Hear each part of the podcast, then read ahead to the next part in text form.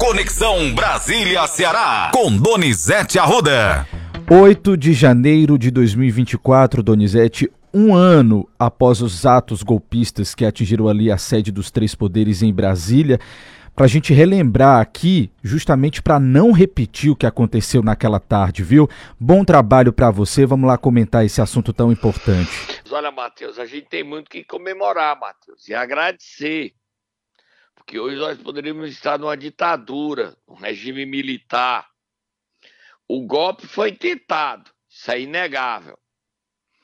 E é incontestável a cumplicidade do governador Ibanês, do seu secretário de segurança Anderson Torres, do comando da Polícia Militar, todos participaram para dar o golpe. Todos. Todos.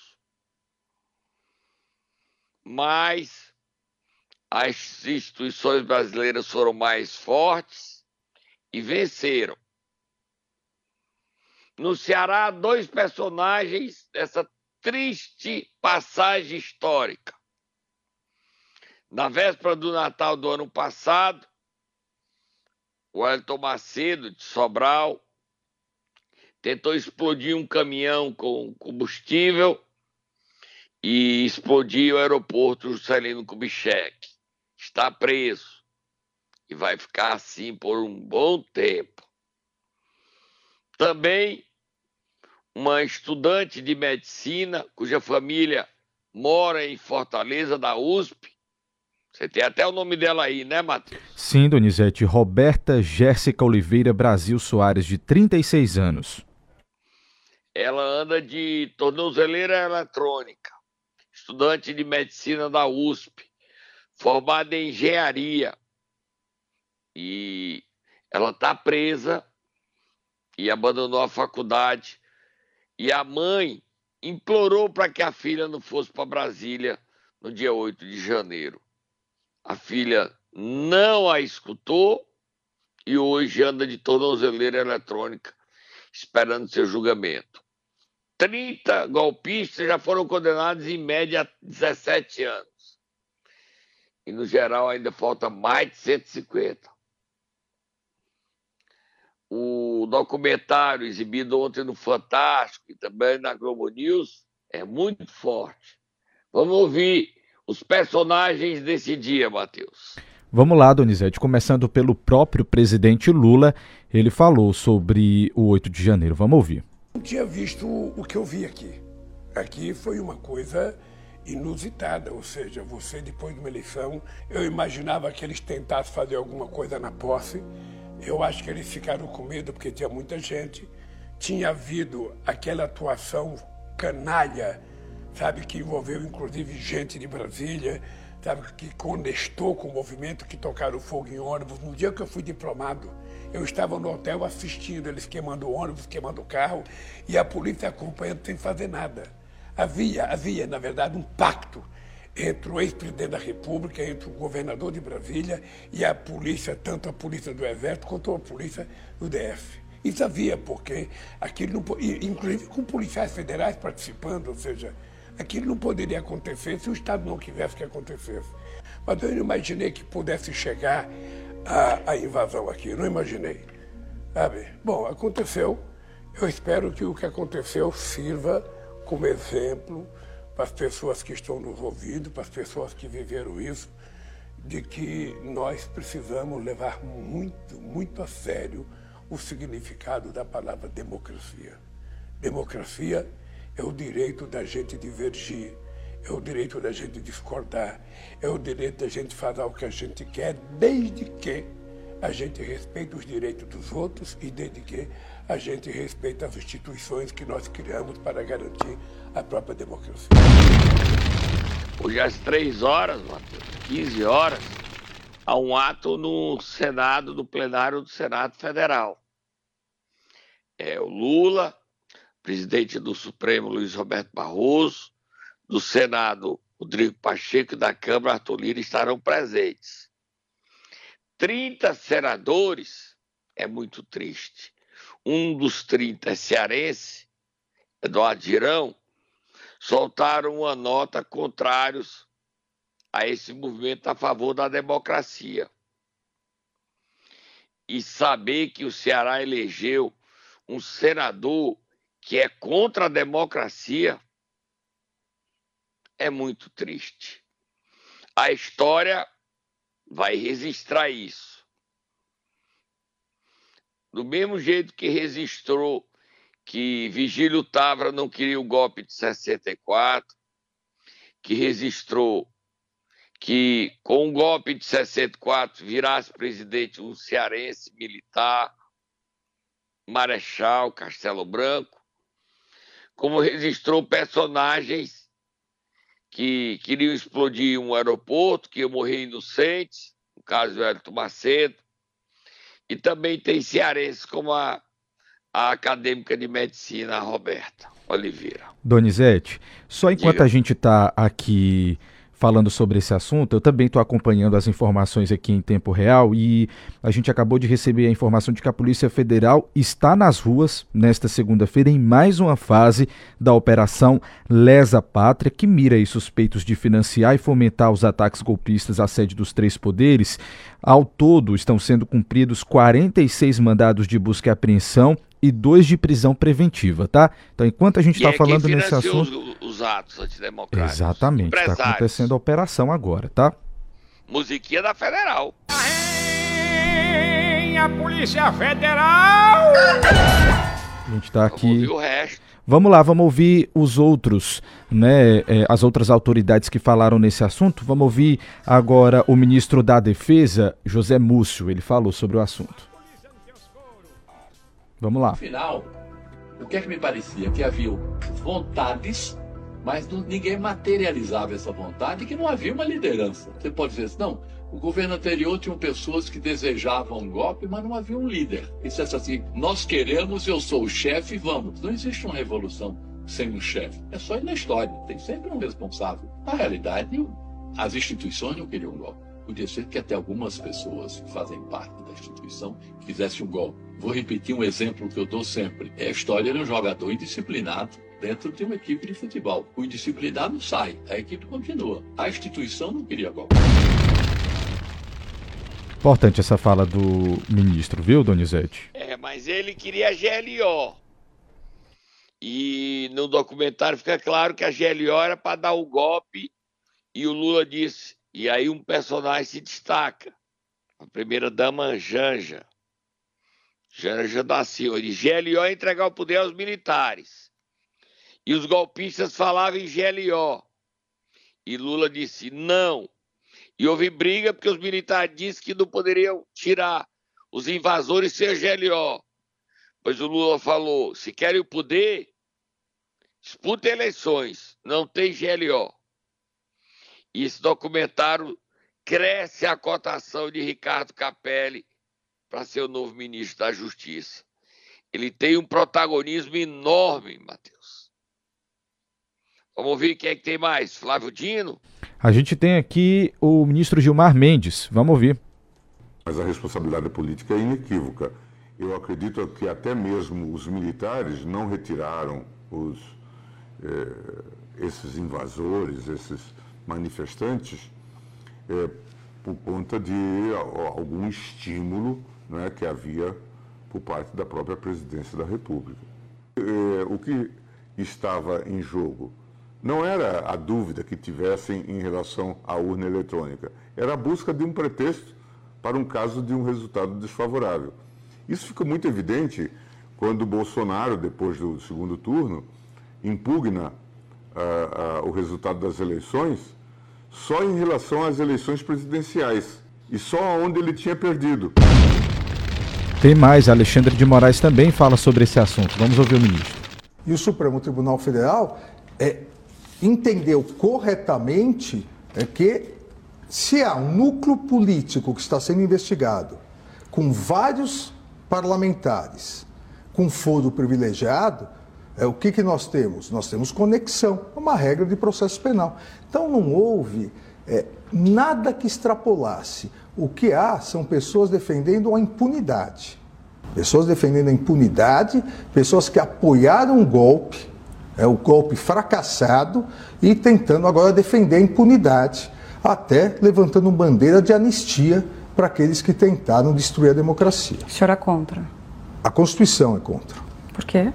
Porque não se pode atentar contra a democracia. É, você não pode. É, você, dentro das regras do jogo da democracia, você pode fazer o que quiser. Fora das regras do jogo, é, você vai ser penalizado porque a sobrevivência da democracia depende disso. Não importa se hoje é a direita ou a esquerda que está no poder, importa que o povo possa, a cada quatro anos, escolher seus representantes. A quebra da democracia é a quebra da Constituição. O Supremo não pode permitir isso. Pronto aí. A autora do documentário é a jornalista Júlia do Alibe. Isso. Da Globo News. Ela que faz as perguntas a Alexandre Moraes. Exatamente. E a gente está vendo aí no que diz o Alexandre Moraes, é fundamental. Não importa quem seja o governante que esteja do poder, de direita ou de esquerda. Importa que a gente eleja e que a gente respeite as normas democráticas. Hoje a gente critica Lula duramente e elogia quando ele merece. Isso é democracia. Com ditadura, a gente não pode falar. É o que acontece na Venezuela, em Cuba, na Rússia. E esse ano é um ano decisivo para saber se a democracia vai continuar nos Estados Unidos. A Argentina deu um passo atrás. Milley impede até manifestações. E o Donald, Donald Trump quer acabar a democracia americana. Isso é um câncer, isso é uma doença.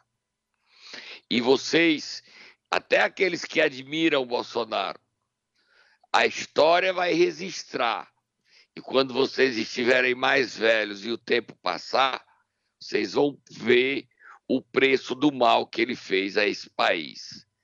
Não estou falando de economia, não estou falando de nada, estou falando das regras democráticas, da democracia porque a gente não é obrigado a concordar com o candidato A ou com o candidato B, mas a gente tem que defender as instituições, a liberdade, a democracia. Mateus, são vários estados que estão sendo cumpridos os mandados e duas prisões: São Paulo, Tocantins, Minas Gerais, Bahia, Brasília, Distrito Federal.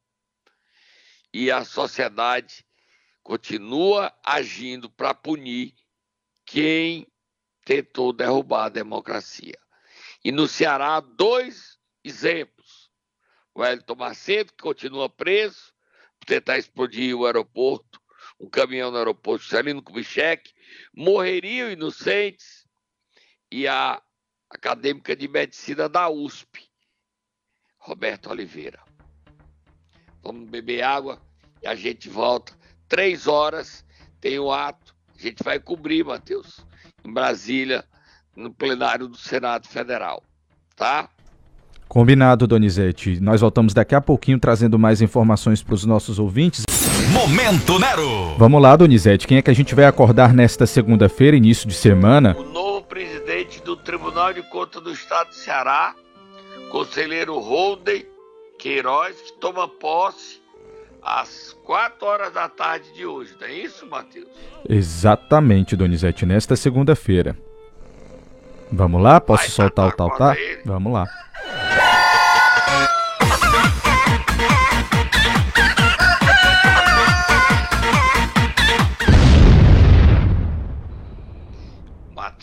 Sim. você podia fazer, divulgar aí a composição do TCE Posso sim. O Tribunal de Contas do Estado vai realizar hoje, segunda-feira, a posse da nova mesa diretora biênio 2024-2025. A solenidade acontece em sessão extraordinária presencial às quatro da tarde no plenário do edifício 5 de outubro. Na oportunidade, serão empossados os conselheiros Holden Queiroz, presidente, Valdomiro Távora, vice-presidente, Gilberto Pontes, corregedor e Patrícia Saboia, ouvidora. A nova diretoria cumprirá um mandato de dois anos, permitida reeleição por igual período para o mesmo cargo. O Solta Moab Fogo do Futuro. Ontem apareceu uma reportagem no Fantástico. Fraudes e matrículas no Maranhão somam prejuízo de um esquema bilionário de um bilhão e meio de reais, podendo chegar a dois bilhões. No sistema EGE, eu nem sabia esse nome, mas você sabia o que diabo é isso? Sim, Matheus? sim, o EGE. É que o governo paga para pessoas adultas estudarem e combater isso. o analfabetismo. Educação, é educação para jovens e adultos na rede pública aqui do Brasil. E no Maranhão tem 29 vezes maior do que no Brasil. 29 vezes. O ministro da Educação, Camilo Santana, precisa. Hoje tem esse ato lá, não tem clima, mas é possível ainda assim lançar um movimento para combater essas fraudes no sistema EJA e também no sistema de tempo integral, que é a fraude, de R$ 1.500 por cada aluna, aluno. E eu queria fazer um apelo ao novo presidente do Tribunal de Contas do Estado do Ceará, o conselheiro Holden, que lançasse um amplo movimento para descobrir as fraudes que existem também nas prefeituras do Ceará roubo não é como no Maranhão. O Maranhão é o estado que mais se rouba na educação. Mas eu tenho ouvido falar de histórias de desvios também no Ceará. Dá para comprovar, Donizete? Dá. Mas o TCE tem que se engajar nessa comprovação, nessa busca para coibir essas fraudes ano de eleições, o que está acontecendo nas prefeituras do Ceará é algo inadmissível, nojento. A corrupção sendo aceita com naturalidade. E as próximas gerações pagarão esse preço do roubo, da fraude, do aceitar com normalidade o que não é normal, roubar o dinheiro de todos, para enriquecer homens públicos que foram eleitos prometendo moralidade e entregam roubo, entregam fraude, entregam seu completado dinheiro que não é deles. Hoje toma posse o presidente do TCE, conselheiro Holden, ele tem o dever e a obrigação de agir de coibir. Do mesmo jeito que tomou posse sexta-feira à tarde, o novo procurador-geral de Justiça do Ceará, promotor Halley Cavalho. Ele tem o dever e a obrigação de coibir, de. Eu até me calei para não ser mais duro, de impedir que a corrupção ganhe o discurso contra a ética, contra a moralidade pública, Matheus. Posse na sexta, já aconteceu. Posse hoje. O Ceará não está discutindo isso. A fraude venceu hoje. As facções controlam 100 prefeituras no Ceará, Matheus. 100. Eu acho que chega mais. Situação complicada, viu, Donizete? Essa questão das facções criminosas e das fraudes também, né? Você, a gente estava produzindo um programa, você já é manchete do portal cn7.com.br. A primeira chacina hoje no Ceará. Lê aí, Matheus. Exatamente, Donizete. Primeira chacina de 2024 deixou aí cerca de cinco mortos a princípio e 16 feridos. Isso aconteceu no Morro Santiago, na Barra do Ceará, por volta de 11 horas da noite, Donizete. Informações, inclusive, de que uma grávida está entre as vítimas. Meu Deus do céu. Disputa de facção, né, Matheus?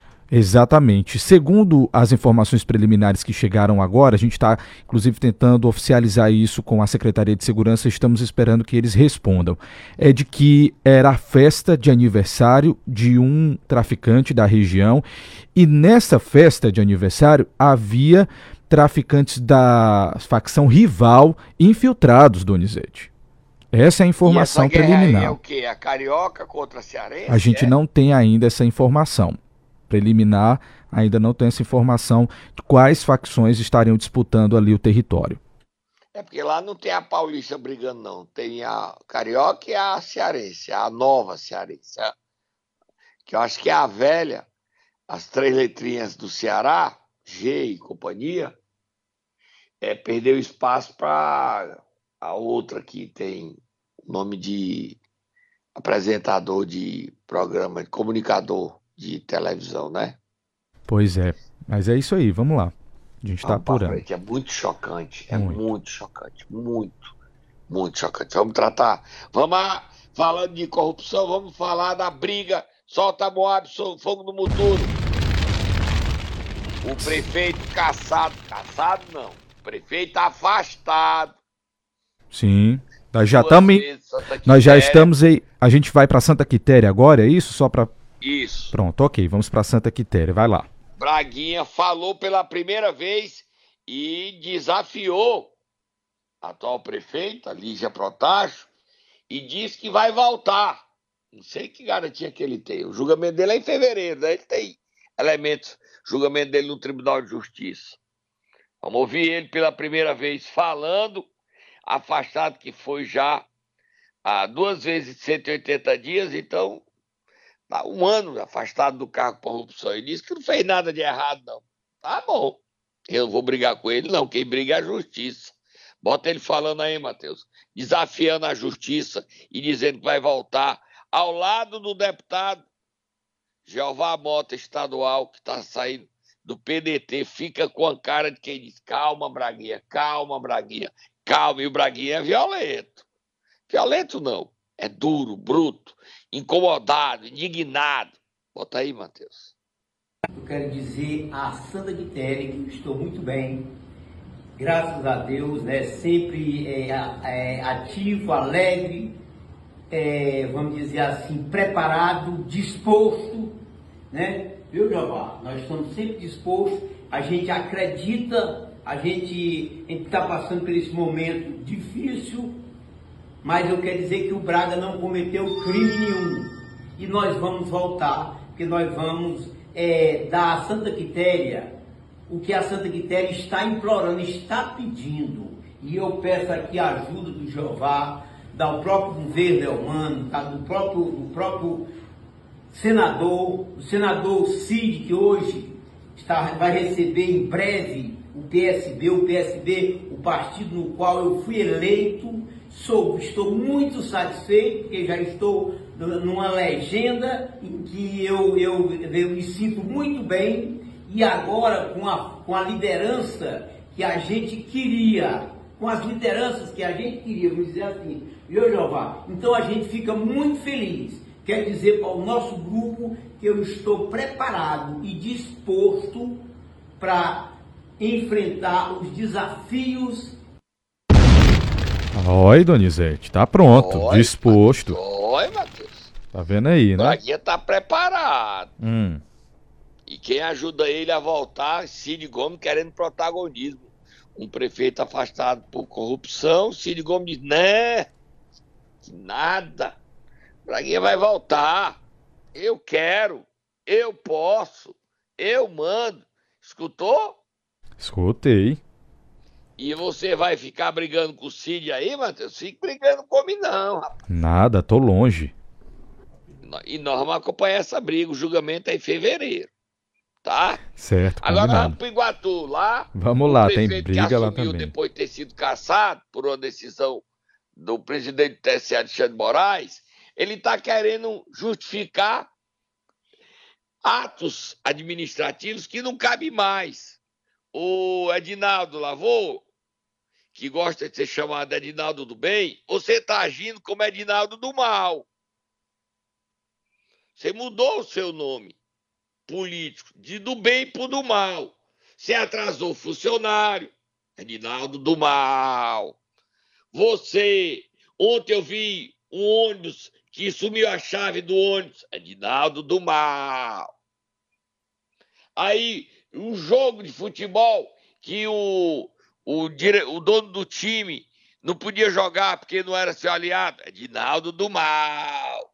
Ô, Edinaldo, meu filho, não adianta você dizer o ex-prefeito, o ex-prefeito que é presidente da Câmara, ele não é mais prefeito, prefeito foi você. Você foi nomeado. Então, se você não quer resolver os problemas do Iguatu, você devolve para o ex-prefeito. Ou entrega a vice, ao vice, o Franklin. Porque você foi eleito para resolver os problemas. Mas você quer ir dar entrevista para reclamar. Sociedade não quer saber disso, não. Você pediu para resolver os problemas. Durante a eternidade, não houve atraso de funcionário público. Você assume e atrasa o salário. Aí você diz que não tem dinheiro. Aí o prefeito interino diz que tem. Aí ele prova que tem. Aí quem está falando a verdade? Vamos ouvir aí a briga deles. Bota a musiquinha de duelo de abestado, Matheus. Do lado, Ronald do Mal. Do lado, não, Edinaldo do Mal versus Ronald do Mal. Bota os dois do Mal, dos dois do Mal. Pronto, foi o caso. Bota aí, Edinaldo do Mal. Vamos lá, começando com o Edinaldo. Fomos surpreendidos com um problema sério que nós estamos enfrentando. Pela manhã logo, eu já ligava para a presidenta, dizendo que estava revisando todas as contas, olhando o extrato de contas, para saber onde é que estava o dinheiro para pagar o servidor público municipal. E, para nossa surpresa, o município de Iguatu praticamente estava com os cofres vazios, sem ter a condição de pagar o servidor na data limite, que no caso é a data de hoje. Não existe o dinheiro para pagar o servidor da Prefeitura Municipal de Iguatu, os efetivos, muito menos os temporários, muito menos os contratados. Pegaram dinheiro do Fundeb, gastaram, pegaram dinheiro do Fundo Geral, gastaram, pegaram dinheiro de todas as contas e pagaram a outras pessoas que no caso não era prioridade. O normal. A gente cortou aqui, Donizete, só por conta do tempo, para dar tempo a gente escutar o Ronald também. Então vamos ouvir, a gente escutou o Edinaldo, agora a gente vai ouvir o Ronald falando é o sobre essa questão. Mal. Dizendo que não vai pagar a folha porque gastou dinheiro, Isso. Ronald. Só que desde o dia 28, o banco já não tinha acesso. E o Ronald não mexeu mais na conta porque dia 2 ele já caiu. É como é que ele gastou se ele não pegou? E o tesoureiro era do Edinaldo do Mal e não do Ronald. Eu só quero entender que eu quero lá que essa briga aí para me entender. Bota o Ronald falando aí. Eu quero saber a verdade. Olá, minha gente. É, falcatruas, desvios, corrupção, é, existia na gestão passada. Na gestão nossa, é, não existe isso. Vamos aos fatos. No dia 28 de dezembro, nós é, recebemos o FPM, é, que com o desconto de um bloqueio é, devido a empréstimos de administrações passadas no valor de R$ 677.800,19, nós ficamos com a cota de R$ 1 milhão e R$ 76.533,72. Desse dinheiro foi pego mais uma parte que nós tínhamos e foi pago os cargos comissionados e os cargos contratados, que nós demos prioridade primeiro ao 13 terceiro, até por virtude da lei que tinha que ser pago até o dia 20. Recebemos o FPM no dia 28 e pagamos no dia 29. Com relação ao Fundeb, é, quando deixamos a prefeitura de Iguatu, existia na conta do Fundeb, deixamos a importância de aproximadamente 1 milhão 560 60 mil reais. Com a parcela que entrou ontem de 337 mil reais, existe na conta da Prefeitura e do Fundeb mais de 1 milhão 897 mil reais. Tá aí, Donizete. Aí, Matheus, o, o Edinaldo do Mal diz que tem 24 reais. Eu tô Sim. dizendo do Mal porque não pagou salário. A presidente do sindicato, Sayonara Fernandes, tem uma audiência hoje com o prefeito Edinaldo do Bem. E o Ronald tá aí. Quem tá mentindo? O Edinaldo do Mal, que não paga salário. Tá por sacanagem. Ou o Ronald, que tá sendo que é acusado de desviar o dinheiro. Essa verdade precisa saber. E se o Edinaldo não dá de conta de administrar Iguatu, devolva a prefeitura e entrega o vice. É isso, vamos lá, Donizete. Terminou nosso tempo, amanhã você volta trazendo mais informações, ok? Tá bom? A gente vai ficar brigando muito tempo. Não. Hoje, três horas, a gente cobra esse ato ao vivo, direto de Brasília. Ok. O ato pela democracia.